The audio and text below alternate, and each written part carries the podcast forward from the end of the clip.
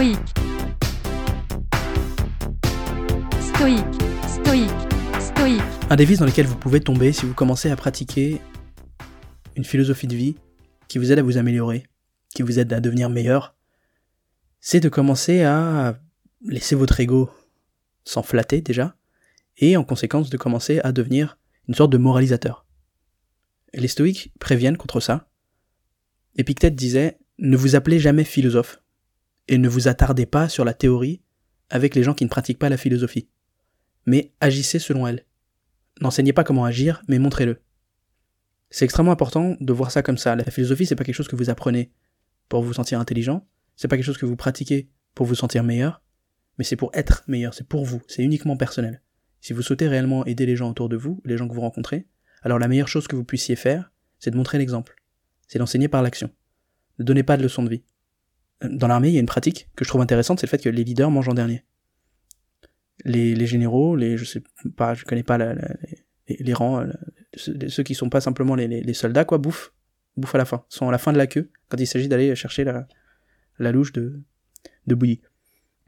Donc ça, c'est un des désavantages d'être leader, en quelque sorte. Mais si vous avez réellement comme vocation d'enseigner, de transmettre quelque chose qui vous a tellement apporté que vous êtes excité à l'idée de le partager, alors c'est que vous êtes une sorte de leader, d'une manière ou d'une autre.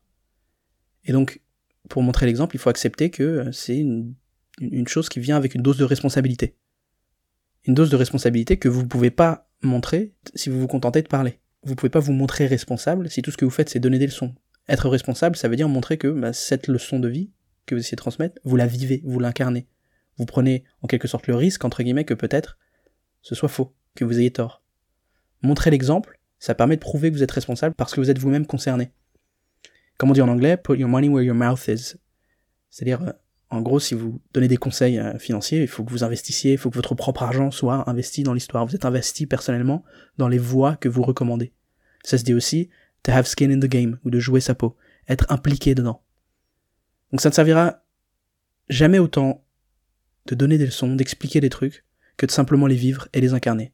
Et en plus de ça, vous épargnez de l'énergie gâchée, vous, vous, vous économisez de l'énergie, euh, du temps que vous passerez à essayer de convaincre telle ou telle personne que ah, le stoïcisme c'est génial, ou j'ai commencé à faire ça, j'ai commencé à me lever plus tôt le matin, etc., etc. Ça a changé ma vie. Plutôt que de vous perdre en discours, soyez ce que vous avez envie d'être. Voilà, vivez, incarnez votre philosophie.